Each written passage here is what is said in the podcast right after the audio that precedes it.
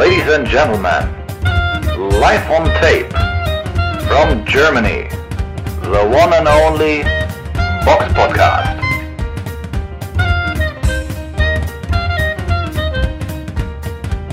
Hallo und herzlich willkommen zum Box Podcast, Ausgabe 447. Es ist Sonntag, der 3.12., der erste Advent.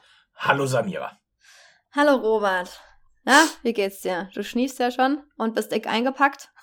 Ja, mich hat's gestern erwischt. Ich äh, bin seit gestern Nachmittag zu und irgendwie Nase zu, Hals kratzen, aber kein Corona, kein Corona. Also der Test heute Morgen war negativ. Okay, wenigstens, ja. Bei mir war aber auch seit Donnerstag die Stimme ein bisschen weg. Und okay. deine Hand habe ich gerade gesehen. Ähm, zeig mal. Willst Meine du boxen Hand? gehen? Sparring? Ja, nee, nee, ich, äh, Zusätzlich zu der Männergrippe, die ich gerade habe, hatte ich gestern noch einen kleinen Unfall in meiner äh, Werkstatt im Keller gehabt. Ich baue gerade ein äh, Schränkchen für unser TV-Board und der Schrank ist so leicht gekippt und der Akkuschrauber, der da oben drauf war, der ist mir ins Gesicht geknallt und dadurch gedreht und dann ist mir der, der Bohrer so richtig hier schön in die Haut zwischen Daumen und Zeigefinger reingegangen. Oh Gott. Oh Gott, ja. was für ein Pech. Ja, so, so, ein richtig schönes Loch auch durch, die, durch den Bohrer. Mir so, so, so ein Hautfitzel, der auch dann so hoch steht, weil er durch den Bohrer so hochgedreht wurde. Oh und nein. Seitdem habe ich, hab ich auch echt Probleme, hier den Finger so ein bisschen zu bewegen. Also irgendein Nerv scheint da angekitscht zu sein. Oh Gott, dann gute Besserung dafür. Ich hoffe, ähm, ja, es äh, wird bald besser. Kannst du, aber ja, jetzt kannst du damit gar nicht mehr irgendwie was machen, ne? Erst also, äh, es so geht, also die, die drei Finger hier, die kann ich gut bewegen, nur den Zeigen, das ist noch ein bisschen ein, eingeschränkt. Aber es geht, es geht. Es wird besser. Okay, ist gerade also eine Pechsträhne. der, Finger, der Finger fällt schon nicht ab. ja, hoffen wir es mal nicht. Und äh, draußen durch, ja, es sind ja ex extrem viele krank. Okay, vielleicht haben nicht alle irgendwie ein Loch in der Hand, aber krank sind gerade viele in Deutschland so. Ähm, liegt bei dir da noch Schnee draußen? Berlin ähm, ist ja weiß. Es geht, also es geht bei uns, äh, je nachdem, wo du in Solingen bist. Es gibt ja hier drei Wetterzonen. Also ich bin ja, äh, da ich im Westen wohne, ist es mehr so Flachland, Rheinland. Aber wenn du jetzt so in mal so 10, 15 Minuten in Richtung Innenstadt fährst, da gehst du gut so auf 100, 150 Meter höher äh, ähm, von dem Punkt, wo du hier bist. Und da liegt schon durchaus Schnee. Und wenn du dann weiter Richtung Wuppertal fährst, da erst recht. Ach krass, okay, so unterschiedlich ist das. Okay. Aber ja. vermisst du den Schnee? Ja, ich, Total, also es gibt für mich nichts Schöneres, als wenn es kalt draußen ist und meine Nase läuft. Also traumhaft.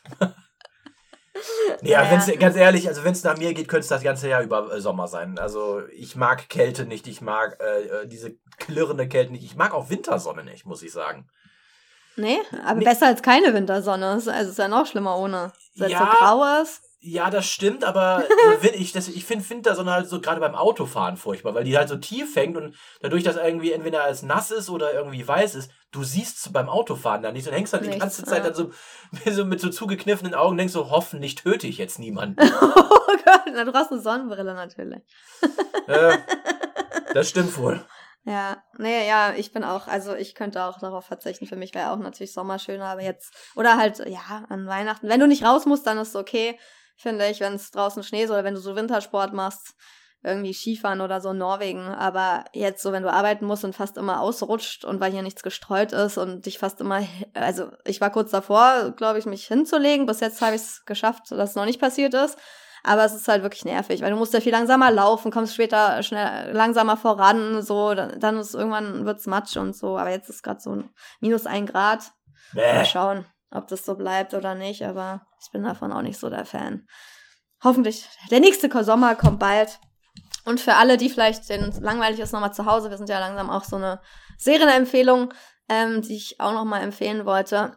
Ähm, die Serie von Tyson Fury auf Netflix, die läuft ja schon seit 24. August 2023.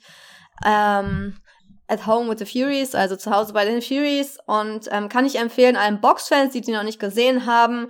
Viele haben sie wahrscheinlich schon gesehen, aber um so ein bisschen Tyson Fury kennenzulernen, seine Familie, seine Frau Paris, seine sechs Kinder, Venezuela, Prinz John, Prinz Tyson, Prinz Adonis, Valencia, Athena.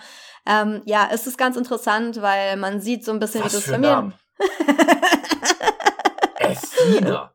Also, ja, Athena. Eine Freundin, Athena. Von mir, eine Freundin von mir hat ihre Katzen so mit griechischen Gottheitsnamen versehen. Aber, Weiß ich Aber nicht. wie heißt die da, die Katze? Hat die auch so einen Athen auch? Äh, die, Katzen, Adonis? die, Ka die Katzen heißen Hades und Artemis. so wie griechische Restaurants einfach immer so. so naja, oder Myko Mykonos und Athena. Ja, stimmt, Athena. Athena, ja, passt doch. Ja, naja, ja, sind auf jeden Fall außergewöhnliche Namen, aber passen auch zu einer außergewöhnlichen äh, Familie und ähm, ja, crazy Familie muss man sagen, da ist immer was los. Eigentlich ist da nie Ruhe, habe ich so, aber äh, kann ja auch nicht sein mit so vielen Kindern, aber auch so ein bisschen immer so ein bisschen das Chaos bei den Furies und man kriegt sehr gut mit, so wie Tyson Fury tickt. Man bekommt mit, ähm, wie sich seine bipolare Störung äußert, dass er selbst sagt, dass er seine Meinung zehnmal am Tag ändert und ähm, einen Tag will er mit seinem Vater irgendwie, ich glaube, wo wollte er hinfahren? Nach oben. Auf jeden Fall wollte er mit dem Urlaub fahren, dann äh, ändert er seinen Plan und nächstes Mal fliegt er, einen Tag später fährt er mit seiner Frau irgendwo anders hin und sagt seinem Vater, dass es keine Flüge gibt. Also es ist halt ehrlich völlig, völlig verrückt so. Er, er fährt dann mit seinen Kindern irgendwie, obwohl die am nächsten Tag Schule haben, campen und so. Und seine Frau weiß es gar nicht, kommt nach Hause, alles, alles sind weg. also es ist halt völlig crazy. Manchmal denkt man natürlich, da ist vieles auch für die Serie so ein bisschen extremer gemacht, damit was passiert, weil sonst wäre es halt langweilig. Aber ich kann mir auch vorstellen, dass diese, dass die wirklich so ein bisschen verrückt leben. Und ja, also so kann man auch so ein bisschen seine Entscheidung im Boxen verstehen, dass er auch zum Beispiel einerseits, wenn er seine, als er seine Karriere beendet hatte, hat er gesagt, ja, ich bin froh, dass ich jetzt mehr Zeit mit meiner Familie so verbringen kann. Und dann muss er irgendwie Hausarbeit und Gartenarbeit machen. Dann meint er, ja, das ist viel schlimmer, als so im Boxring äh, zu stehen und da zu kämpfen, als er im Trainingslager und sagt, oh, ein Glück bin ich weg von meiner Familie. Also es ist halt völlig äh, kontradiktorisch. Also immer das Geg er sagt immer was anderes, was sich total widerspricht in jedem Moment. Deswegen eigentlich weiß man so gar nicht, was, was mit ihm los ist und was er wirklich will. Er will halt zehnmal am Tag was anderes und Respekt an seine Familie, dass die ähm, seinen Gemütszustand so ähm, supporten, aushalten, weil es ist echt anstrengend, wenn das echt, wenn das in Wirklichkeit so ist. Also, es, also für, für mich wäre das sehr anstrengend, wenn jemand zehnmal am Tag seine Meinung ändert, so, ne? Stell dir mal vor, du sagst, fahren wir in Urlaub? Dann sagt er, ja, wohin? Und dann sagt er, äh, Türkei. Dann sagt er, ah nee, doch nicht, lass mal Italien. Ah nee, doch nicht, Schweden. Ah, hast du schon gebucht? Ah nee, müssen wir wieder canceln. Also es ist halt völlig. Ich habe jetzt die. Idee, wir fahren nach Wanne-Eickel. Oder nach Island, da ist er, auch, ist er dann auch hingefahren, ohne sich zu informieren, ob, sein, ob dieser Typ da ist, gegen den er boxen wollte. Dann war der gar nicht da. Also so völlig verrückte Sachen, die er unternimmt. Aber Ach, ja, die, die, guck, dieser Gewichtheber? ja, dieser stärkste Mann oder keine Ahnung, ich ja, weiß nicht, wie der hieß. äh, Half, Halftor Björnsson. Äh, ja, das ist- Björnsson, genau. Halftor Björnsson, das ist der, der bei Game of Thrones den, äh, den Berg gespielt hat. Okay, das habe ich noch nicht geguckt, Game of Thrones. Aber ja, auf jeden Fall, wo, wo man sich denkt, so als professioneller Mensch würde man doch erstmal gucken, ob der überhaupt da ist, bevor ich da extra hinfliege, so. aber nein. Naja, egal. Guckt's euch an, lasst euch unterhalten. Es ist auf jeden Fall sehr unterhaltsam. Es klingt aber auch irgendwie anstrengend. Ja, die Familie, wenn du, ich, also, wenn du dir vorstellst, dass du in der Familie ein Jahr wohnen musst, ich glaube, dann ist es sehr anstrengend. Aber wenn du so weißt, ich bin eigentlich draußen so entspannt bei mir zu Hause und guck mir das nur an, was für, wie crazy die alle sind, dann ist es unterhaltsam. Okay. Aber Au pair würde ich da jetzt nicht ein Jahr machen wollen. Obwohl, mit heißt viel wäre schon cool, aber ich glaube, ich weiß nicht, ob man das aushält. Vielleicht wärst du danach auch dann therapiebedürftig. Das auch kann natürlich so, sein. was die Kinder dann trinken, irgendwie schon voll klein, dann trinken die da schon Cola und also völlig verrückt. Naja, egal, guckt's euch an. Wir gehen jetzt mal auf den Rückblick ein. Der Box-Podcast Rückblick aufs vergangene Wochenende. Die größte Veranstaltung des Wochenendes war in Amerika, in Houston gewesen, zu sehen auf The Zone. Dort kämpfte Ryan Garcia gegen Oscar Duarte Juardo. Äh, den Kampf hat er durch K.O. in der achten Runde vorzeitig für sich entscheiden können. Der Undercard hat Shane Mosley Jr. gegen Joshua Conley geboxt. Auch dieser Kampf ging nicht über die Volldistanz und war in der sechsten Runde vorbei. Dann war in England eine Veranstaltung, auch zu sehen auf The Zone von Eddie Hearn. Äh, dort kämpfte im Hauptkampf Michael Conlan gegen Jordan Gill und diesen Kampf, der auf zwölf Runden angesetzt war, äh, endete in der siebten Runde durch TKO. Jordan Gill hat Conlan vorzeitig besiegt. Conlan war schon bereits in der zweiten Runde einmal unten gewesen. Auf Instagram sagte auch Conlan, dass das einem an dem Tag wohl nicht sein Abend war. Er macht, nimmt sich jetzt eine Auszeit, um alles re zu rekapitulieren.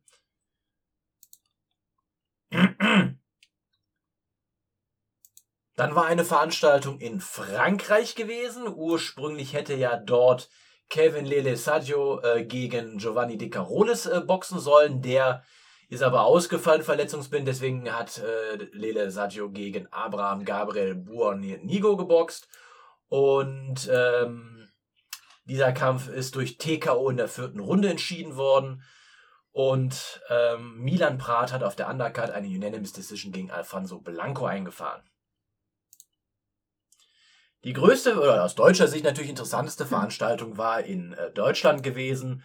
Dort kämpfte in Ludwigsburg in der MHP Arena Felix Sturm gegen Şükrü Altay im Rematch ähm, des Kampfes, der äh, Anfang des Jahres äh, stattgefunden hat. Da hatte ja umstritten Felix Sturm nach Punkten gewonnen und deswegen ist es jetzt zum Rematch gekommen.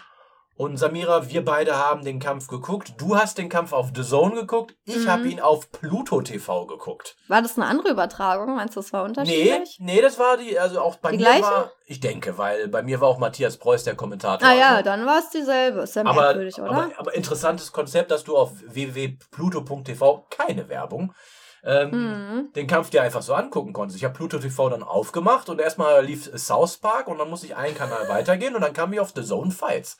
Ich hätte jetzt auch noch The Zone Golf und so gucken können, also das konntest du da so einfach gucken. War mir gänzlich neu gewesen.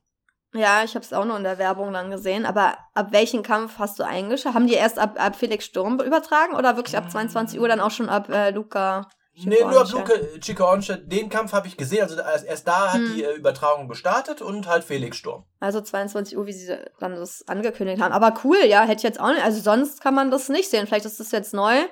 Aber ist ja schön auf jeden Fall, weil die meisten haben sich natürlich, muss man so sagen, für, die, für den Hauptkampf interessiert, weil auf der Undercard waren jetzt viele Namen, die jetzt den meisten eigentlich gar nichts sagen, muss man ja einfach so sagen. Ne? Viele, die noch viel, wenig Kämpfe haben oder einfach noch nicht so bekannt sind. Von daher, Ja, aber auch Ähm. viele, die, also auch wenn da welche bei sind, die viele Kämpfe hatten, wie zum Beispiel einen Alim Begic, der 24 Kämp Mm. Siege und einen Unentschieden hat, ist mir gänzlich unbekannt. ja, ja, Buya Tariri ist vielleicht noch ein größerer Name, so, den man vielleicht schon mal gesehen hat, aber alle anderen waren jetzt nicht so, waren jetzt nicht so bekannt, muss man einfach sagen, aber die brauchen ja auch mal eine Bühne. Von daher gehen wir mal auf den Kampf ein, so. Wie hat dir der Kampf gefallen? Hast du einen Unterschied gesehen zum ersten Kampf? Wie fandst du Felix Sturm? Ähm, Hat er dir Also, gefallen? Also er hat mir besser gefallen im ersten Kampf, das ist richtig, aber ich finde schon, ich find, er ist zu abwartend. Besser gefallen im ersten Kampf? als im ersten Ach so, Kampf. äh, ach so, ich dachte schon, okay. Ja. Also besser gefallen als im ersten. Ähm, aber ich finde jetzt, jetzt kann, also ich sehe irgendwie, ich will jetzt nicht kein Hate hier ablassen. Äh, ich hab, mal- man muss Respekt haben vor Felix Sturm für das, was er fürs deutsche Boxen geleistet hat. Punkt. Ähm, aber ich finde, die, da ist ja kaum noch Beinarbeit. Also er steht viel hinter einer sehr stabilen, effektiven Doppeldeckung, aber er ist zu abwarten in meinen Augen. Also ich habe mir jetzt, ich habe den Kampf gestern mitgepunktet, du ja wahrscheinlich auch. Mhm. Ja. Und das war oftmals wirklich so ein Hin und Her der Runden. Ähm, ich müsste jetzt, ich habe noch, gar nicht zusammengerechnet, wie äh, was da jetzt bei mir rausgekommen wäre. Wäre der Kampf denn über die Ja, mach mal, gegangen? kannst du ja gleich machen. Dann kann ich so lange noch kurz was sagen. Kannst du ja gleich mal machen. Ich, Ich kann ja mal sagen- mal eben. ja, Genau. wie ich den Kampf, also natürlich war es eine viel bessere Leistung als im ersten Kampf, würde ich auch dir zustimmen. Ähm, ja, das Problem bei Felix Sturm ist natürlich, ähm, er ist halt eine der letzten Legenden, die halt noch im Boxring, im deutschen Boxring aktiv sind mit 44 Jahren. Ähm, aber man vergleicht ihn natürlich äh, ungerechterweise, weiß nicht, automatisch mit 44, äh, mit seiner besten Zeit, in seiner Prime jetzt irgendwie äh, gegen Oscar de la Hoya, was natürlich irgendwie äh, ungerecht ist, weil natürlich kann er diese Erwartung ja gar nicht erfüllen. Früher hat er einen ganz anderen Stil geboxt, der natürlich auch, das, er hat ein anderes, anderes Gewicht, der war leichter, beweglicher, einfach jünger, hat dadurch natürlich einen ganz anderen Stil gehabt, sich viel mehr auf den Beinen bewegt, war, ist viel mehr rausgegangen, da, er hat von seinen Beinen extrem gelebt. Jetzt ist es natürlich anders. Er steht halt viel, hat eine sehr gute Doppeldeckung ähm, und kontert halt extrem gut mit gutem Auge, hat echt noch sehr gute so Körper-Kopf-Kombinationen, die einfach drin sind, die dann einfach rausgehauen werden, wenn er, wenn er eine Lücke sieht. Gutes Auge. Aber natürlich ist der Boxstil ein bisschen, ja, gefährlicher, wenn da auch mal Treffer durchkommen. Zwar hat Shukri Altai viel auf die Decke, also der war ja eine Maschine, hat extrem gearbeitet, muss man erstmal sagen, von Ja. Anfang an. Aber er hat halt er hat so viel geschlagen, aber es war halt nicht, nicht sehr effektiv, weil er halt vielleicht von zehn Schlägen einmal ein bisschen durch die Deckung kam. Also ungefähr, ne? Er hat halt nicht immer getroffen, wenn er geschlagen hat und das kostet extrem viel Energie. Ähm, aber er war halt jede, fast jede Runde so ein bisschen der aktivere Mann, aber die effektiveren Treffer hatte Felix Sturm schon meistens bei mir. Aber einige Runden waren schon eng. Also die erste, die zweite war eng, die vierte war eng. Also man hat schon ein paar Runden gesehen, die wirklich eng waren, weil mhm. dann Felix dann doch ein bisschen zu wenig gemacht hat. Ne? Manchmal war er dann doch zu abwartend. Ja. Und war im ersten Kampf ja eigentlich noch schlimmer, so da hat er noch weniger gearbeitet. Diesmal hat er schon ein bisschen mehr gezeigt und seine Aufwärtshaken sind auch grandios gewesen. Und ähm, ja, ich habe den Kampf trotzdem sehr eindeutig, ja, schon bis zum Abbruch sehr eindeutig gepunkt. Ich weiß nicht, wie du das siehst. Also bis zur Runde 8 79 zu 74 für Sturm. Also ich hatte ihn schon recht klar vorne. Was bei dir? 76, 75. Oh, ja, ein bisschen Ich hab's, ich hab's da, äh, enger, also teilweise hat sich das so echt abgewechselt. Äh, also ich habe zum Beispiel erste Runde eine Sturm, zweite ja. Runde fand ich äh, Alter besser, weil er da deutlich mhm. aktiver war. Dritte Runde fand ich äh, Sturm, weil er, der ist ja, zwar äh, nicht, so nicht so aktiv gewesen, aber hatte, wie du ja gerade gesagt hast, die besseren Treffer drin gehabt. Mhm. Runde 4, 5 hatte ich dann bei Altai. Ja, die engen. Sechs hatte ich dann äh, bei ganz klar bei Sturm, bei weil er, weil er richtig. Die sechste hatte ich bei Sturm. Und fünf? Fünf hatte ich bei Altai. Ah ja, okay, habe ich auch. Ja. Sturm, ja, okay, dann. Die siebte Runde fand ich ausgeglichen. Mhm. Und die achte Runde, da fand man irgendwie so, oh, der Alter, der ist wackelig. Der, der, der, hat, der hat auch, ja.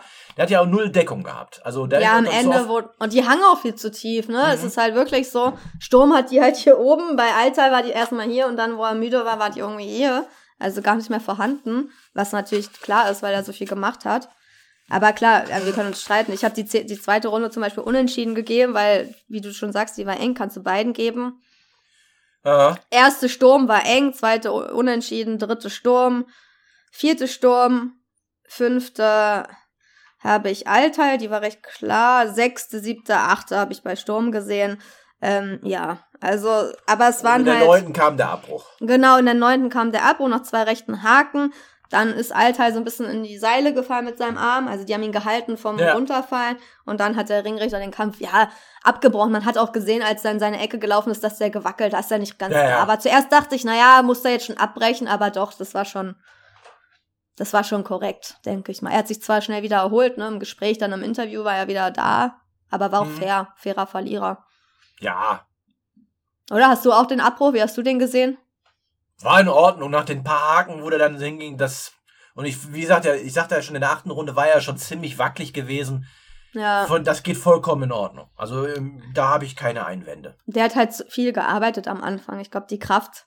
Du kannst nicht so wie so eine Maschine über zwölf Runden so krass arbeiten, ne? Ja, der das hat ja halt, gearbeitet wie, wie im Boxtraining, wo dann ja, einfach mal Kombinationen die ganze Zeit geschlagen ja. so, aber halt ineffektiv, weil wenn du die ganze Zeit, klar, du musst die Deckung irgendwie öffnen, aber wenn, das, du, wenn du so viele Schläge für brauchst, irgendwie neun, um die Deckung so ein bisschen zu öffnen, dann ist es halt nicht effektiv. Dann musst du halt mehr zum Körper gehen oder anders arbeiten.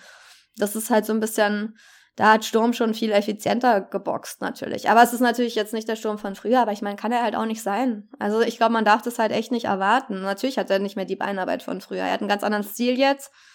Aber der Stil, den er jetzt hat, gegen Leute, die sehr hart schlagen, ist halt sehr kräfteraubend und auch ähm, da nimmst du halt viele, manche, die sehr hart schlagen, kommen halt durch die Deckung durch und dann ist der Stil, Stil schon sehr gesundheitsgefährdend, ne? Wenn du die ganze Zeit dann im Infight so stehst gegenüber und dann ja, ja. guckst, wer da besser durchkommt. Ist, ist schon den, krass. Ist jetzt natürlich immer die Frage, was willst du erwarten? Es ist halt immer die Frage ja. auch, äh, was sagt der Boxer? Wenn es mal, also wir wollen ganz oben angreifen. Ja. Und dann hast, also ich habe es jetzt deutlich enger gepunktet als du. Mhm. Äh, gegen den Sucre Alter keiner ist ehrlicher Arbeiter, aber kein Weltklasse-Boxer oder der überhaupt im Ansatz irgendwo ganz oben boxen kann.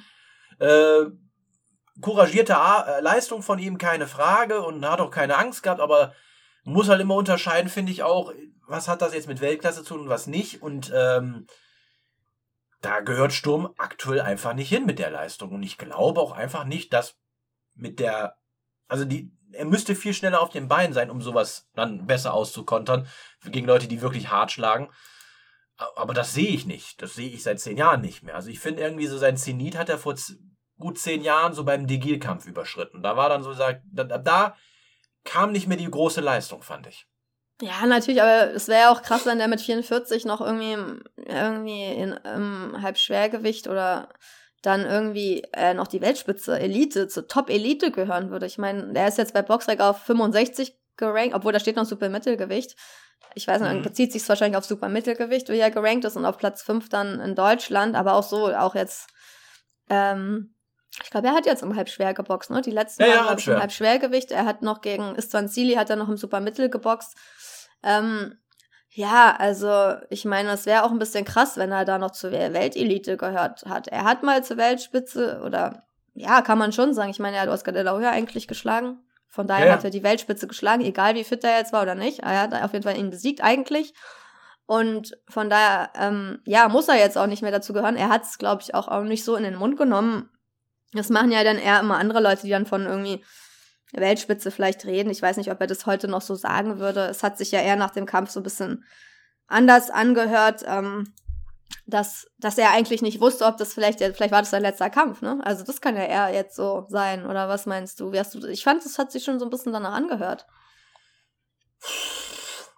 Gute Frage. Ich kann es so gar nicht genau beantworten, ähm, weil eigentlich. Hast du es nicht gehört, was er gesagt hat? Also er hat gesagt, wenn ich heute aufhören sollte, war das ein sehr, sehr schöner Rahmen. Also ich hab's gelesen, nicht, ich hab's ja, gelesen. Ja. Danach, danach bin ich dann, weil ich ja dann schon etwas erkältet, auch erkältet bin. So, ich hab's gesehen, ich bin, dann bin ich ins Bett gegangen. Ähm, wir werden das in Ruhe besprechen, wir lassen alles auf uns zukommen. Es gibt das ein oder andere Angebot, aber wir werden sehen, was belastbar ist und was sich noch lohnt, sagte Sturm mit Verweis auf seine Familie. Er hat auch seinen Sohn zu sich geholt. Ich glaube mal, hey, oder wie heißt der? Ja, weiß nicht, habe ich jetzt vergessen, aber auf jeden Fall und dann mein, hat er so angedeutet, ja, seine Familie will halt, dass er nicht mehr weiterboxt ungefähr, wahrscheinlich mehr Zeit haben. Und, und deswegen, ähm, weiß ich nicht, könnte, ich fände es schade, wenn er so aufhört, weil ich finde es immer schöner, wenn die Boxfans wissen, dass das so das letzte Event ist. Also, dass man den das letzte Mal sieht und dass man so einen richtigen Abschied hat. Aber ich denke, der guckt, ob sich wirklich noch was lohnt. Aber wenn es halt so Kämpfe sind, wo er eh jetzt nicht so viel verdient und so, diese Anstrengung ist für ihn, glaube ich, auch krass. Hat sich jetzt nicht so angehört, als würde er jetzt für nächstes Jahr noch so sechs äh, oder sechs jetzt übertrieben, aber vier Kämpfe planen. Glaub nicht. Weiß man nicht. Vielleicht ist er, vielleicht äh, sitzt er aber auch dann zu Hause und denkt, ich muss jetzt irgendwie nach Malaga fliegen oder ich muss jetzt nach in die Türkei fliegen. Und dann äh, will er doch keine Zeit mit der Familie verbringen und geht dann wieder ins Trainingscamp. Aber Kann er ist ja nicht Tyson Fury. Er hat ja auch wenig Zeit. Ich meine, darfst ja nicht vergessen, der war ja auch jetzt ähm, in Haft noch, ne, zumindest abends. Er war ja auch lange nicht zu Hause dann so richtig, die mhm. ganze Zeit. Ich glaube, es hat auch ein bisschen vielleicht damit zu tun, dass er denkt, er will jetzt mal richtig zu Hause sein. Aber klar, so ein, zwei Kämpfe, maximal drei würde ich dem noch geben, wenn die für ihn interessant sind. Aber ich glaube, irgendwann wird er dann, der Körper zeigt es ihm wahrscheinlich auch. Irgendwann reicht es dann auch und bis jetzt, ja, er könnte natürlich Istvan Zili, wäre auch interessant, wenn er den nochmal boxen würde. Ansonsten, ja, er wird jetzt keinen WM-Kampf mehr machen, ne? Also ich meine so, von daher sind es halt alles so Kämpfe, wo er jetzt eh nicht so mit die Millionen mit verdient. Nee. Denke ich auch ich nicht. Aber was ist eigentlich aus dem geworden, Istvan Zili? Seitdem der ja da den, den WM-Ausscheidungskampf für die IBO gewonnen hat, ist irgendwie wieder gar nichts mehr passiert, habe ich das Gefühl. Nee, also hast du recht. Ich guck gerade mal, das, ähm, ob der dann auch nochmal geboxt hat. Ich glaube ja. Äh, nee, hat er nicht, hast du recht. Er hat gar nicht mehr geboxt danach. Ich meine, seit dem 26.03., dann ist er ja bald auch inaktiv. Wenn ja. er jetzt ein Jahr lang nicht boxt. Ich meine, ich glaube, puh. Ich verstehe es. Ja, er ist jetzt schon inactive. Ja, ja. Status ist inactive. 26.03.22, der letzte Kampf dagegen. Ach, zwei, ja, stimmt gegen Sturm und dann war's das. Das war ja eine der ersten Kämpfe wieder, äh, wo mal Publikum gewesen ist. Man vergisst ja, dass letztes Jahr noch Corona-Pandemie war. Ah ja, stimmt, das war 22, ja, stimmt. Dann, der ist schon inactive. Vielleicht hat er seine Karriere beendet, ich weiß es nicht, aber es ist irgendwie traurig. Weil ja. das war ja ein guter Kampf, das war irgendwie auch spannend. Da hätte man jetzt auch noch ein Rematch machen können. Aber mhm. ich kann mir vorstellen, dass er auch einfach aufhört oder vielleicht dann das Geld fehlt, um, für das, um das zu organisieren. Der hat ja keinen großen Promoter hinter sich. Schade. Ja, die, wie hieß nochmal die Promotion, die bei der Sturm damals war? Das war doch Sturm? hier von dem Lu- Ludger Inholte. Wie hieß die Ach so. Promotion denn nochmal? Entschuldigung. Ich muss immer an diesen Gag denken. Äh, Stefan, nee, nicht Stefan Raab. Sebastian Puffpaff. Puffballer, Puffball. an dieser Homepage. Ähm, ja, stimmt, wie hieß die? Haben wir schon verdrängt. Inhalte, Boxen. Müssen wir, wir googeln noch selber. Ach, Senator HC war das doch. Ludger Inhalte. Mhm. Ähm, Lip Big Box Promotion. Ach ja, die LIB. Genau, LIB. stimmt. Genau, und ich meine, der, der, er hatte irgendwie ja da die, äh, die, Stimmt, ähm, ja. die Rechte auch für den Ausschalt und den WM-Kampf dann für die IBO irgendwie gehabt oder sowas. Ja, aber Ja, den gibt's ja nicht mehr. Die haben sich aufgelöst. Ich glaube, Ja, der ne. hatte dann. Das heißt, dann ist auch für Sealy dann alles aus gewesen. Ha. Das war wahrscheinlich Pech, weil der hat sich ja komplett aus dem Boxen zurückgezogen. Ja, Ähm. ein, eine Veranstaltung und schon war alles weg. Komisch. Ja. Ja, das sind halt auch Leute, die sich nicht im Boxen auskennen. Das ist halt immer so ein bisschen. Da muss man sich schon auch Leute, mindestens eine Person ins Boot holen, die einen da berät und ein bisschen Ahnung hat, weil ich glaube, sonst endet es da nicht so. Meistens endet es nicht so gut. Das sind halt so, ja, die sind dann einmal da. Ich meine, Petco gibt's ja auch nicht mehr. Ne? Petco's Stimmt, der habe ich auch mal gefragt, was ist denn da? Ich glaube, die sind insolvent gegangen, habe ich gehört. Ich will jetzt keine Gerüchte verbreiten, ich habe es nur gehört, dass, dass es die nicht mehr gibt. Und ähm, ja, also der, das sind ja viele, die dann, aber der hat ja länger durchgehalten, der hat ja auch mehrere Events gemacht. Aber viele verschwinden halt dann irgendwann wieder, leider. Die werden hatten doch noch letztes Jahr diese Veranstaltung in Oberhausen gehabt. Äh, wo, glaube ich, irgendwie, auch- ich glaube, da ist auch Dieter Bohlen aufgetreten. Ja, genau. Er war wahrscheinlich zu teuer. Sascha, Söhne Mannheims, was? Klaus Geis, auch vorne so einem Pietro Lombardi, was?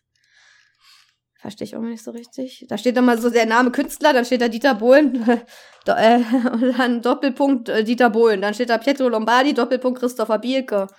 Christopher Bielke kommt als Pietro Lombardi oder was? Ich verstehe das nicht so richtig. Und Dieter Bohlen kommt als Dieter Bohlen. Äh, keine Ahnung. Dieter Bohlen kommt als Dieter Bohlen, kommt als der Gitarrist von äh, Modern Talking. Ja, kein, also man sieht noch das Impressum, aber da ist nicht mehr, da kommt nichts mehr bei Petco's Boxing. Und ja, ich glaube, das ist die, vielleicht kommt er nochmal irgendwann zurück, aber ja, ist halt schade, dass es so manche nicht mehr gibt. Andere kommen dazu. Werden wir sehen. Aber auf jeden Fall, ja, Respekt trotzdem natürlich Felix Sturm. Ich meine, mit 44 da so einen Kampf abzuliefern, das ist schon trotzdem eine Leistung.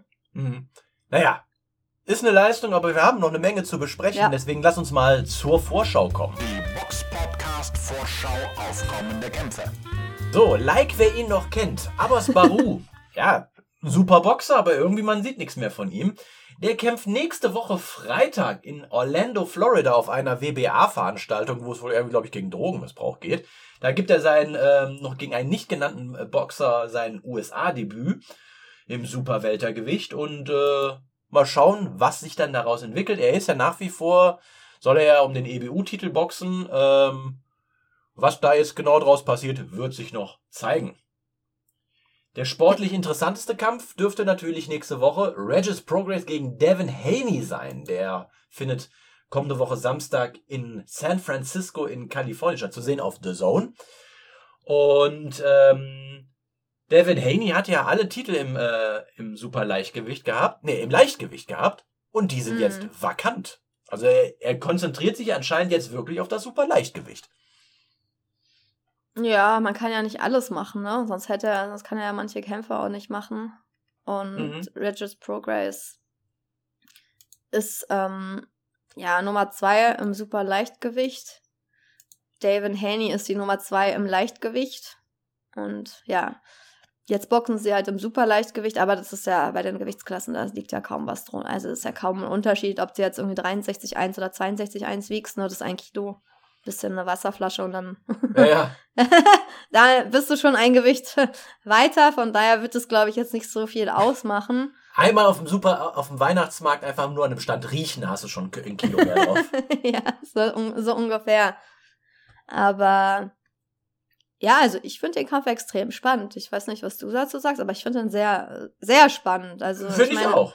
Pograce hatte erst eine Niederlage gegen Josh Taylor erlitten im super Leichtgewicht. Und sonst hat er insgesamt schon 30 Kämpfe, 29 gewonnen, 24 durch K.O., also schon eine gute Quote. Und David Haney ist halt ungeschlagen mit 30 Kämpfen, 15 durch K.O.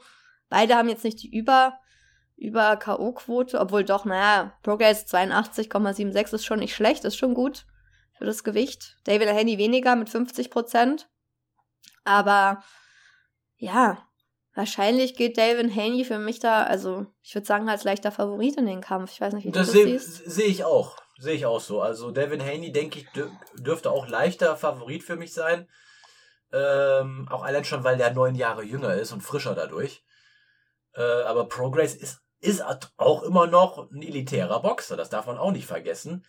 Ähm, also ich denke auch, aber trotzdem, Haney, nach all dem, was man so gesehen hat, verdammt guter Boxer. Also ich denke auch, dass der das machen wird.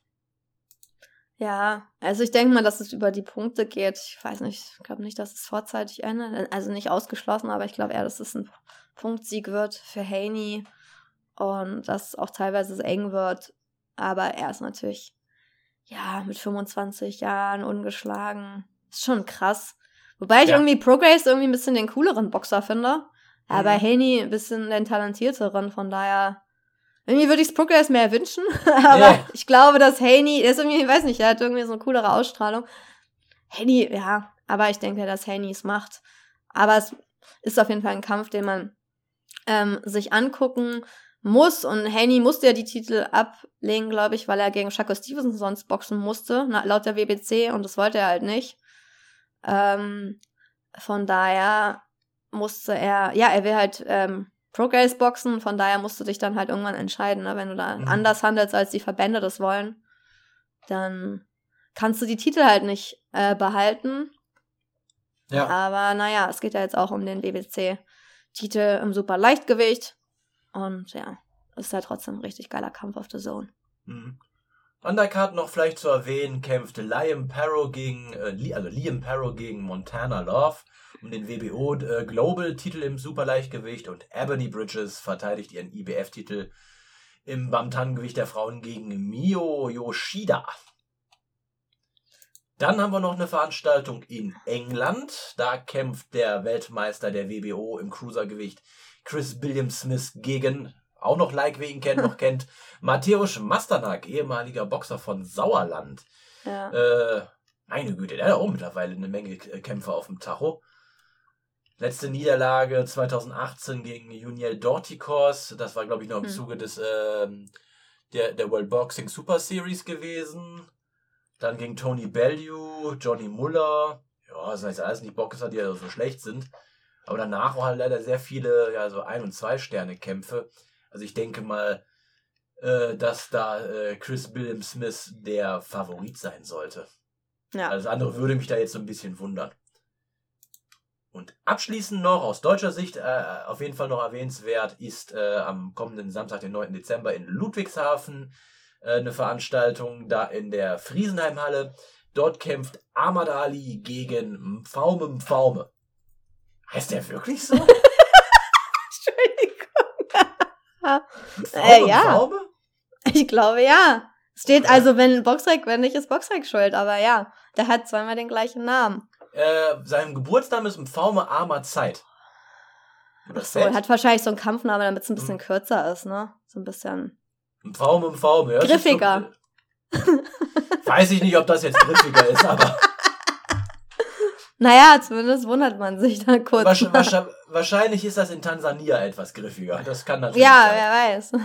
Man merkt sich's aber vielleicht besser, wenn man es einmal hört.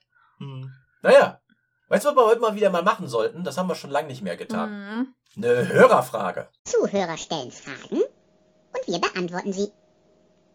Und da hat uns der Detlef eine Frage reingegeben. Und zwar, wie würde das Duell ausgehen? Der damalige Otter Solis in Topform, rein von den Skills her, gegen den jetzigen Alexander Usyk. Jetzt ist ihre Frage, wann war der mal in Topform äh, bei den Profis? Das habe ich auch gerade so ein bisschen gefragt. Das ist gemein, aber eigentlich. genau. Also sagen wir mal so, in seiner Topform besten war- Zeit. In der Topform war der eigentlich bei den Amateuren, als er äh, David äh, Hay bei den Amateuren im Schwergewicht, beziehungsweise bei den Profis wäre es ja jetzt Cruisergewicht, äh, geschlagen hat. Da war der in seiner besten Form, Boah, ich muss auch gerade aber überlegen. bei, als, er, als er dann ein Schwergewicht wurde und dann, ja, ein bisschen weicher um die Hüfte rum. Also ich, ich würde da all in immer mit Alexander Usyk gehen. Ja, ich, ich gehe auch gerade so ein bisschen durch die Kämpfe, wann, wann er für mich als Profi in Topform war. Aber ehrlich gesagt, er hat ja auch fast nur einen Sternekämpfe. Zwei Sterne hat er gegen Monte Barrett gemacht. Vielleicht Mhm. das, aber der Kampf war halt auch in der zweiten Runde vorbei durch TKO. Deswegen hast du da halt auch nicht viel von ihm gesehen. Aber vielleicht war das seine Topform. Also 2009. Danach ähm, kam nochmal Ray Austin. 2010. Also 2009, 2010 war vielleicht so seine beste Zeit. Gegen Ray Austin hat er ähm, auch gewonnen in der zehnten Runde. Dann hat er halt ein, ein, ein Jahr später gegen Vitali Klitschko in der ersten Runde durch K.O. verloren. Daran erinnern wir uns auch. Da war doch was mit seinem Knie immer ständig, oder? Ja, Dass ja. er sich so verdreht hat. Das war ja kein Kampf. Das war ja irgendwie, ja, das war ja alles. Also da war ja schon wieder vorbei 2011. Deswegen würde ich so sagen 2009, 2010. Aber ich finde es auch sehr schwierig, bei ihm die Topform auszumachen. Aber ehrlich gesagt finde ich gar nicht. Klar, so seine Physis ist auf jeden Fall beeindruckend, weil er echt ein schwerer Junge war. Teilweise, ähm, ja, so mit in seiner schwersten Zeit 123 Kilo, aber eigentlich eher so um die 100, 115, 16. Und mit 1,87 ist das natürlich bombastisch so. Der war physisch schon ein Monster, aber der hatte halt immer so ein bisschen, ja, Knieprobleme, irgendwas. Also der würde Usyk gar nicht. Usyk ist ja viel zu schnell für den. Also ich glaube nicht, dass der Usyk mit dem Probleme hätte. Klar, so. Ich finde, Solis war halt so ein Boxer, der konnte eigentlich nie bei den Profis so richtig zeigen, was er kann. Ja. Oder? Er hatte nie so einen Kampf, wo du denkst, guck mal, wir müssen jetzt so lange überlegen, was war sein Prime, was war sein bester Kampf. So, der hat keinen Kampf, wo man sagt, boah, das ist jetzt, das hat sich in mein Gedächtnis gebrannt, das war einfach der beste Kampf von Solis. So, das war einfach, ja, Vitali Klitschko, daran erinnert man sich da, dass das halt so eine Drama, so ein Desaster war. Also, ne, weil alle haben sich gefreut auf den Kampf und dann ist dann in der ersten Runde vorbei, also. Ja, ja. Das sind so Kämpfe, aber auch welche mich sich auch bei mir ins Gedächtnis gebrannt haben, waren die Kämpfe äh, gegen Live Larsen und gegen Tony, die zwei gegen Tony Thompson. Die waren ja grauenhaft. Aber Muss man da, einfach sagen, die waren schlimm. Die waren wirklich, wirklich schlimm. So, ja, aber war, da war ja schon eh vorbei, ne, am Ende seiner Karriere. Da, ich meine, auch schon so, wenn du was mit dem Knie hast, dann steig nicht gegen Vitali Klitschko in den Ring, wenn du schon vorher weißt. Ist doch klar, dass es im Kampf noch schlimmer wird. Weißt du, sowas macht man halt nicht. Weil, Also, es ist halt, ja, weiß ich nicht. Es ist, äh, wir sind halt jetzt nicht so überzeugt von Solis. Äh, Usyk, easy work für Usyk, also würde ich wirklich sagen. Also, Ja. der würde den locker schlagen. Wenn er ihn jetzt ausboxt über zwölf Runden, so, das ist halt keine Probleme für Usyk. Dann kommen wir noch abschließend zu den Nachrichten. Die Box Podcast Nachrichten. So, vielleicht haben das ja schon ein paar Leute mitbekommen. Du hast ja ein Interview geführt äh, mit Tom Schwarz im Zuge der letzten Woche, der, äh, wo er in Berlin geboxt hat. Und da hat er ja vollmundig verkündet, nächstes Jahr wird er Weltmeister im Bridgerweight sein. So, jetzt hat sich die WBA was ähnliches über, äh, überlegt. Und zwar, die haben jetzt auch, führen jetzt auch eine neue Gewichtsklasse ein, das Super Cruiser Gewicht. Ich habe jetzt mal reingeguckt, was da die Modularien wären und die, was die Gewichtsgrenze ist. Und es ist also auffallend Genau das ähnlich Gleiche. wie das Bridgerweight. Ja, aber das ist doch bescheuert, jetzt mal ernsthaft. Also die beiden Verbände, WPC führt das Bridgerweight ein. Okay, warum heißt es Bridgerweight? Das hat Boxen 1 auch gut geschrieben. Ist, das Bridgerweight ist nach Bridger Walker benannt, der sechs Jahre alt war, als er sein Leben riskierte, um seine jüngere Schwester vor einem bösartigen Hundeangriff zu retten. Ich glaube, das ist dieser Junge, den man oft irgendwie in Social Media gesehen hat, ne? Ja, mit Wo das Gesicht so ein bisschen, ja, genau, entstellt bisschen ist. ist, Also, ein bisschen ist gut. Der Typ sieht aus als aus Ja. einem Gruselfilm, weil der Hund den so ja, okay. angefleischt hat. Ja. Also, also sehr entstellt, aber eigentlich ist es ja ein cooler Hintergrund, so die Gewichtsklasse da zu nennen. Aber eigentlich für Boxfans ist es halt nicht intuitiv, nee. was die WBC da gemacht hat. Deswegen äh, ist es schon ein bisschen besser, dass die WBA es jetzt Super Cruiserweight nennt. Also es ist genau die gleiche, das gleiche Limit. 91,2 bis 101,6 Kilo. Also es ist die gleiche Gewichtsklasse mit zwei Namen. Wenn jetzt noch die anderen Verbände kommen, sich andere Namen, weitere andere Namen ausdenken, dann werde ich verrückt. Also ich meine, die müssen sich schon auf einen Namen einigen. Es kann ja nicht jeder das gleiche Gewichtslimit haben und dann tausend verschiedene Namen. Ne? Also ich finde, man sollte sich schon an das halten, was es schon bei Boxen gibt. Und ähm, da braucht man, also super ist halt immer, gibt's halt schon immer. super Leichtgewicht, äh, super Federgewicht und so, kennen wir halt schon. Deswegen ist super Cruisergewicht ein bisschen intuitiver. Würde ich auch sagen, aber ja. Bridgerweight Aber ist halt unseres. Die Frage ist, ob wir das halt über, überhaupt brauchen. Ich weiß es nicht. Ich bin davon nicht so überzeugt. Man kann das machen, aber das Cruisergewicht war halt bis 90,718 Kilogramm. Alles, was drüber ist, ist halt Schwergewicht. Und ich denke mir halt, wenn man kein Schwergewicht ist, dann boxt nicht im Schwergewicht. So, da muss man, also wenn man dann sagt, ja, das ist ein zu kleines Schwergewicht oder halt Usik oder Gashi oder so, die sind halt zu klein vielleicht für Schwergewicht. Aber ich meine, die Leute entscheiden sich ja selbst. Aber wenn du eigentlich nicht die Physis dafür aufbringst oder nicht das können, dann box halt im Cruisergewicht. Also ich meine, natürlich, das Schwergewicht ist halt nach oben offen. Manche wiegen halt 90 und manche wiegen halt 120. Aber jemand mit 90 kann auch extrem gut sein und vielleicht auch jemanden schlagen, der jetzt irgendwie so Nikolai Valuev ist oder so. Heißt ja nicht, dass es unmöglich ist, ne? Also nur das Gewicht macht ja jetzt auch nicht einen Sieg aus. Das ist ja nur für Leute wichtig, die extreme Power haben und äh, alle Leute K.O. schlagen und so. Ich Ja. meine, äh, Mike Tyson war jetzt auch nicht äh, 130 Kilo, ne? Also ich meine, er war auch klein fürs heutige Schwergewicht. Wäre er extrem klein. Ich meine, man kann trotzdem erfolgreich sein. Deswegen denke ich so, wozu braucht man denn jetzt das Bridgerweight? Für mich ist es eigentlich eher so, oder das Super Cruiserweight. Für mich ist es eine Geldmacherei der Verbände, weil die einfach weitere Titel verkaufen können, Sanktionsgebühren damit machen können und einfach dadurch mehr Geld gemacht werden kann. Aber so richtig, ich weiß nicht, wie findest du das? Also brauchst du diese Gewichtsklasse? Also ich stimme Oder wenn du eine aussuchen dürftest, würdest du diese dir Gewichtsklasse aussuchen, wenn im Boxen die es noch braucht? Also, erstmal prinzipiell stimme ich dir zu, dass es eine Geldmacherei ist. Aber das ist Boxen, das ist also immer Geldmacherei. Also- Stimmt. So, da brauchen wir nicht drüber reden. Ähm, mit dem Punkt Mike Tyson stimme ich dir nur partiell zu. Äh, du da- darfst halt auch nicht äh, vergessen, als Mike Tyson geboxt hat in den 80ern und 90ern, 2000 erzähle ich jetzt nicht so ganz mit. Wie groß waren denn da so Schwergewichte? Im Durchschnitt 1,90, 91. Heutzutage reden wir schon von Boxern fast, die an die zwei Meter sind. Ähm, also da hat sich physisch einiges getan im Vergleich zu den 80er, 90er Jahren. Ähm, ich glaube zum Beispiel, dass so ein Mike Tyson würde es den heute noch mal geben. Ich bin mir nicht so sicher, ob der so gut äh, oder so erfolgreich sein könnte wie damals. Man darf auch nicht vergessen, die 80er waren Schwergewichte nicht ganz so stark besetzt, wie es es heute mit Leuten wie einem äh, Usyk, Fury, Joshua etc. ist. Also man muss immer, das muss man so ein bisschen in äh, Relation setzen. Ähm, und Ich glaube, der würde immer noch Leute K.O. schlagen, aber okay. Ist natürlich, Meinung. natürlich. Äh, ich sage jetzt auch nicht, dass er Gerade die Großen kommst du gut dran, wenn du reingehst, dein Ziel hast. Kannst du perfekt ausnocken, wenn du Kraft ja, hast. aber ob du einen 1,8 als 1,80 Mann so einen Fury hinkriegst, bin ich mir nicht Ja, ganz sicher. Bin ich mir nicht sicher. Oder so ein, so ein Wilder. Aber Ähm, Usyk auf jeden Fall. Ja. So. Ähm, dann prinzipiell denke ich auch, gebe ich dir auch vollkommen recht, zum Beispiel was das mit dem Gewicht angeht, dass das nicht immer so alles entscheidend ist. Nimm jetzt Usyk gegen äh, Joshua. Da lagen auch gut 15 Kilo zwischen. Der war ja auch um den Dreh Ja. mal so 100, 101. Also streng genommen wäre er eigentlich Super Cruiser Gewicht. Äh, und trotzdem hat er Hm. den 115 Kilo äh, Joshua Ja. besiegt. Zweimal. Ähm, also von daher gebe ich dir da vollkommen recht. Oder der äh, 95 Kilo David Hay hat auch einen Nikolai Valuev mit 140 Kilo besiegt. Also auch das ist drin. Ähm, die Idee aber, sagen wir mal jetzt, wenn ich jetzt erstmal rein aus dem Sportlichen raussehe, kann ich sie schon nachvollziehen, weil du hast halt schon zwischen dem Halbschwergewicht und dem Cruisergewicht eine, eine Differenz von über 10 Kilo. Ja, Ja, aber da sind wir ja nicht. Das ist doch das Problem. Ja, ja, ich, ich, ich Wir sind ja beim Cruiser zwischen schwer. Ja, ich komme doch gerade drauf.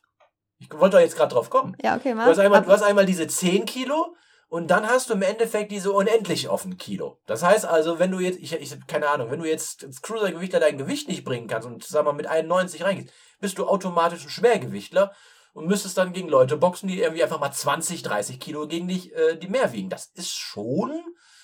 Musst du ja nicht, kannst im Cruiser bleiben. Und wenn man sein Ja, Gewicht nicht bringt, dann ist ja. halt, ja, also es gibt ja in vielen Sportarten, dann ist, bist du halt falsch in der Gewichtsklasse so. Ich finde Mhm. das irgendwie unsinnig. Ich finde, das Einzige, was Sinn macht, ist, wie du gesagt hast, Halbschwergewicht ist bei 79,378 Kilo und Cruisergewicht ist bei 90,718 Kilo. Da ist eine Riesenlücke. Da müsste eher eine Gewichtsklasse hin, weil das sind Mhm. so, das sind 10 Kilo über. Früher war es ja so.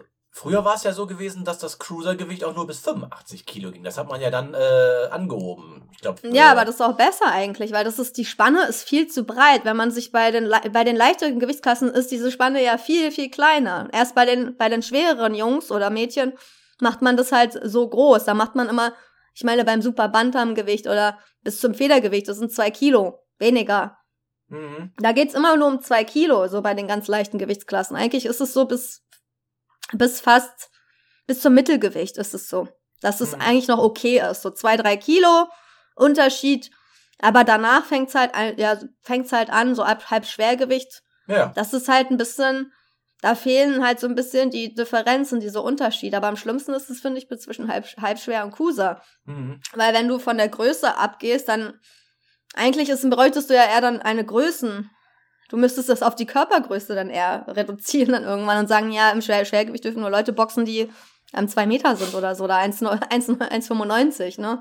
Ja gut, andererseits, was ist mit diesem einen, kannst du dich noch erinnern, dieser Superweltergewichtler, der, der irgendwie 1,98 ist und wie so ein wandelnder, wie so ein wandelndes Streichholz aussieht. Wie heißt der noch?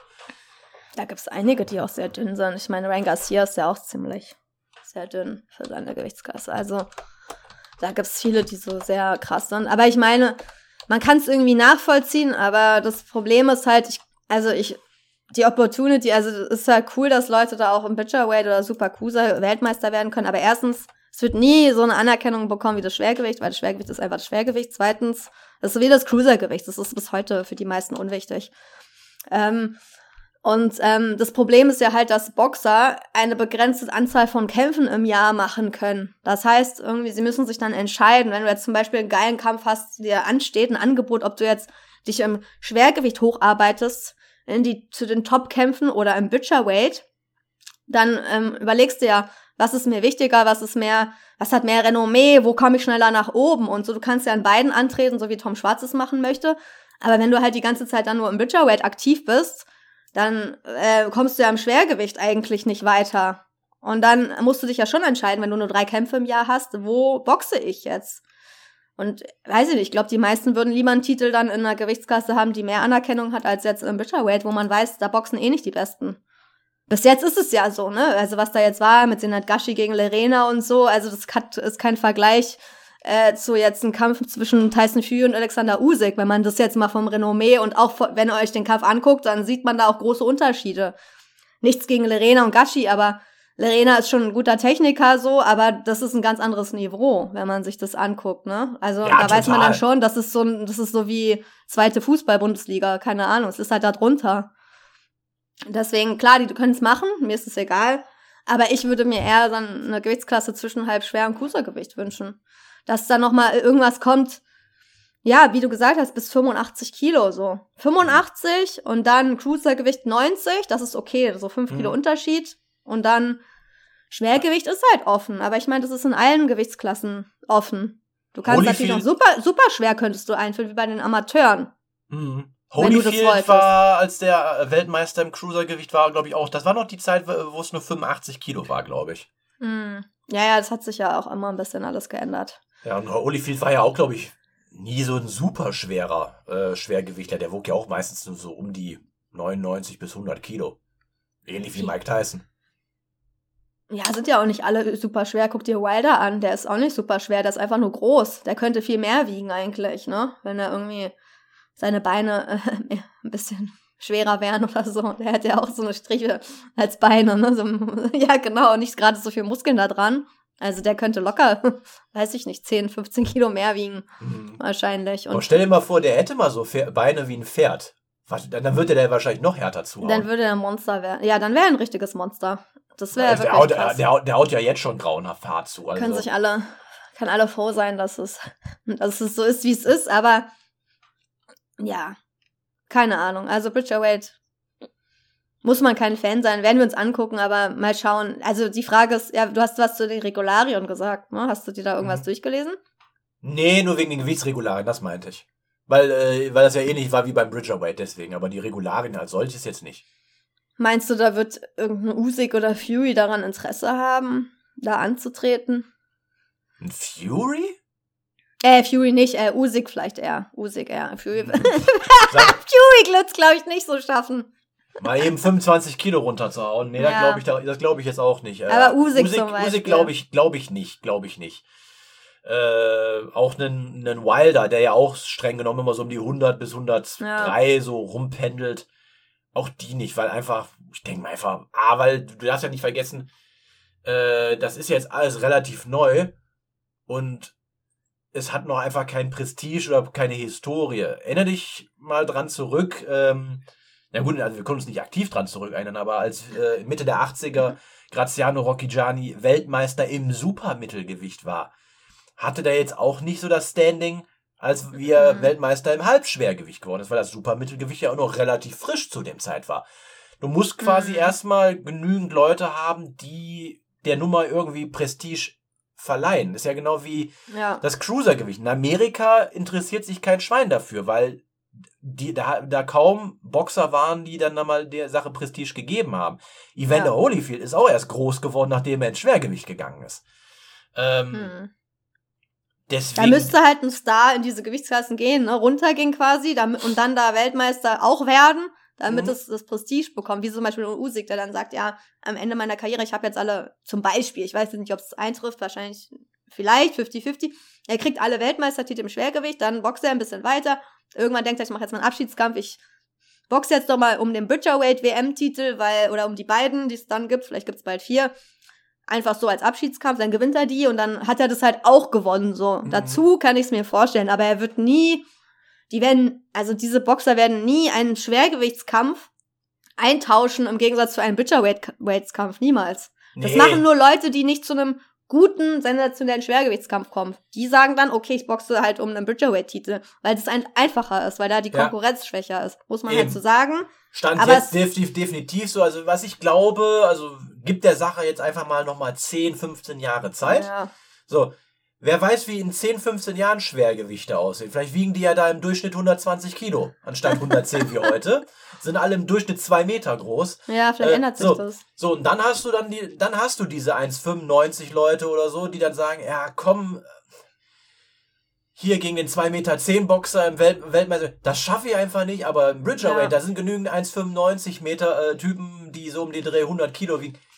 Das ist schon eher was. Und wenn Ja. du dann so, ein- so einen Pulk hast an Leuten, die ungefähr auf, einer, auf einem ähnlichen Level sind und das Level ist gut, dann kann die Nummer geschehen. Aber ich glaube, da also Stand jetzt klar, werden sich die sich dahin sammeln und sagen, okay, im Schwergewicht werde ich nichts reißen können.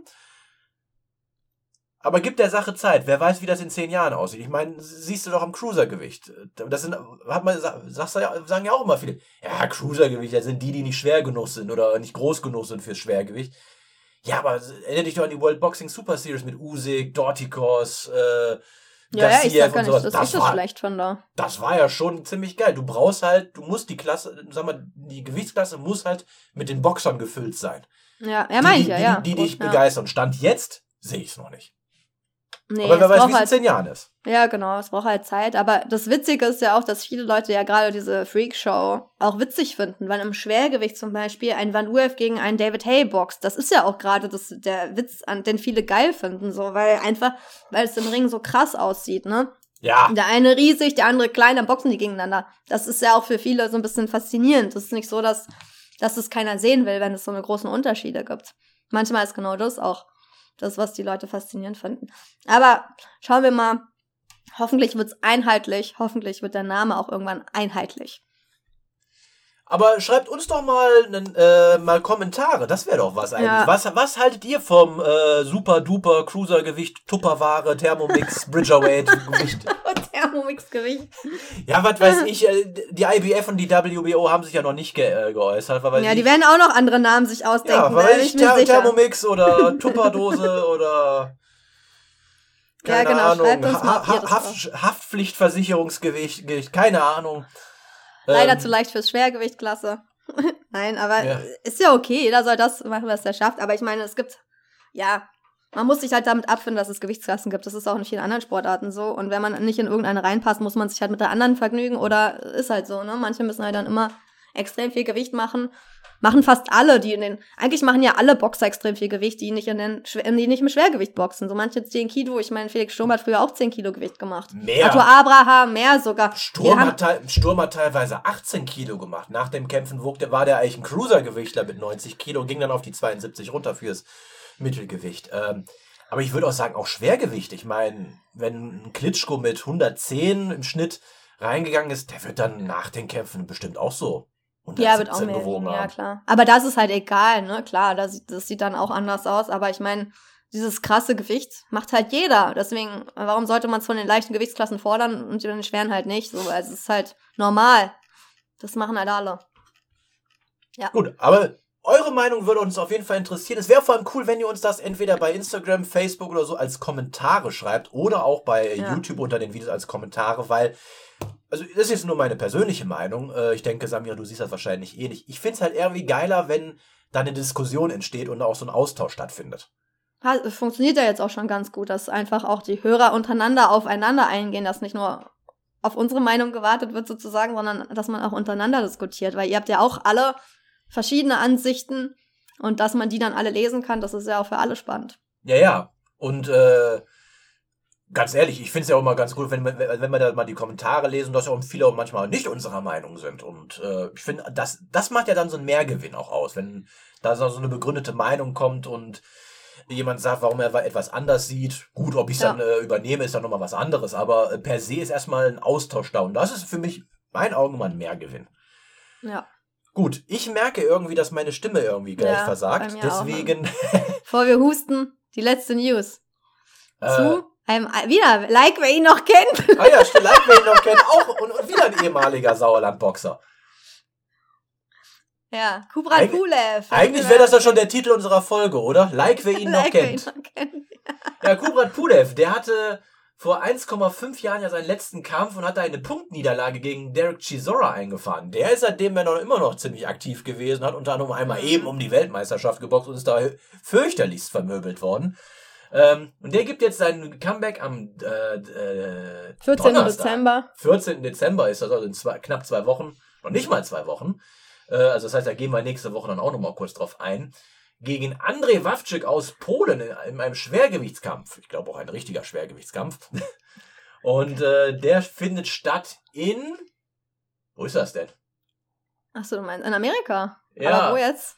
Ja, ich gucke gerade ich, ich guck nach. The Hangar in Costa Mesa. Keine Ahnung, wo das ist, aber vielleicht, ähm, warte mal, vielleicht steht's ja hier. Ähm, in Kalifornien ist das. Ah, Costa Mesa. Habe ich auch noch nie gehört, aber ist jetzt wahrscheinlich nicht so bekannt. Aber äh, ja, auf jeden Fall kann man das Event auf Fight sehen. F-I-T-E. Da steht leider nur der Dollarpreis 14,99 Euro auf dem Kampfplakat. Aber Genau. kann man sicher auch für, kann man sicher auch in Deutschland sehen, denke ich mal. Und ja, ehrlich gesagt habe ich gar nicht mehr damit gerechnet, dass er noch boxt. Irgendwie dachte ich, dass jetzt. Also er hat offiziell noch nie seine Karriere beendet, aber ähm, man hatte so das Gefühl, dass er, er hat halt seit 9.7.2022 nicht mehr geboxt. Deswegen dachte Mhm. ich jetzt nicht, dass da noch so viel, dass da noch was kommt. Hast du, dachtest du, dass der nochmal boxt? er ist jetzt auch schon über, gut über 40 und hat seine beste Zeit lange hinter sich. Also, 42. ja. Ja, Jünger als Felix Sturm. Ja, aber hier, aber im Schwergewicht ist natürlich, der hat doch schon krasse Kämpfe gemacht, darf man nicht vergessen, ne? Also, Ja, das Ding da gegen Wladimir Klitschko damals, Joshua. mein, was da an Bomben eingeschlagen Ja. ist, pff, das war, das, das, war, wirklich richtig krass. Ja, also das war auch der letzte Kl- Klitschko-Kampf, wo ich Klitschko richtig, richtig gut fand, wo ich denke, meine Fresse prügelt der auf den ein. Also das war, das war teilweise wirklich ekelhaft mit anzusehen, was der für Prügel kassiert hat. Also andererseits, naja, was heißt ekelhaft? Also ekelhaft im positiven Sinne. Mhm. Ja, und sonst, ähm, ja, zu dem Gegner, ich, ehrlich gesagt, habe ich den noch nicht boxen sehen, kann man jetzt nicht so viel sagen, Echt nicht? oder? André Also- Wawczyk, der, der, der, Muss ich gerade mal gucken. den hast du noch nie boxen Aber gegen wen hast du den gesehen? Ich muss gerade in seinen Kampfrekord gucken, gegen ob ich den. Mir sagt der Name gerade nicht. hatte-. Ach so, Albert Sosnowski hat der geboxt, okay. Der, der hat doch gegen alles, gegen allen, allen möglichen, der hat doch, da kannst du dich nicht erinnern, der, das war doch der, der als Ach, Franz Ersatz, Botha. Auch als Ersatz, Povetkin, ach Ja, stimmt, der hat gegen das- Povetkin Ja, vor zehn Jahren, das war dieser Ersatzkampf gewesen, Ach so. wo eigentlich in Russland der, die Weltmeisterschaft gegen Deontay Wilder hätte stattfinden. Oder Ah, dieser ja, Kampf gegen stimmt. Wilder stattfinden aber dann haben sie den ja auch irgendwie auf, ähm, auf Doping ge getestet. 2013 war das. Ach krass, hat er gegen Oder? Povetkin geboxt. Oder Moment, Aber- oder, Moment mal, nee, Moment mal, 13, Moment, Entschuldigung, Nee, ich, da muss ich 2013. 13 war Klitschko und dann, ah nee, Entschuldigung, das war Johann Duhaupas gewesen. Der Ja, den verwechselst du, glaube ich. Ja, aber aber auf jeden Fall gegen Povetkin habe ich ihn bestimmt gesehen. Aber der Kampf war ja auch schnell vorbei, dritte Runde TKO, deswegen kann man sich vielleicht an sowas dann auch nicht mehr so gut erinnern. Danach gegen Danny Williams, ja, okay. Pat Franz Botha war natürlich jetzt noch ein Name. Aber ja, Albert Sosnowski, aber ich meine, da fehlen, sind jetzt nicht Nee, aber. die Riesennamen drin, Nee, ne? aber also, André Wawczyk, den kennt man. Also, ich kannte ihn jedenfalls. ja, ich habe ihn schon gesehen, aber ich habe den Namen wahrscheinlich irgendwie nicht so drauf. Okay, was denkst du dann? Was ist deine Prognose? Also, ich meine, wann hat er zuletzt geboxt? Er ist auf jeden Fall aktiver. Er hat am Meine Prognose. Juli meine, 2023 geboxt und ist 36 Jahre alt. meine Prognose ist, dass ich keine 15 Dollar für diesen Kampf ausgeben werde. Also, Ja, aber wer gewinnt? ist auch egal. Äh, Naja, sag mal, Ja, also du kennst Pu- den Boxer doch. Pulev. Der ist, Pulev ist ein technisch guter Boxer. Wawczyk ist durch. Pulev aber auch, aber er ist immer noch ein Mit besserer Boxer. 36, denkst du, der ist schon durch? Oder ist guck, er dir den, 36? Ja. guck dir den Rekord an und dann weißt du's.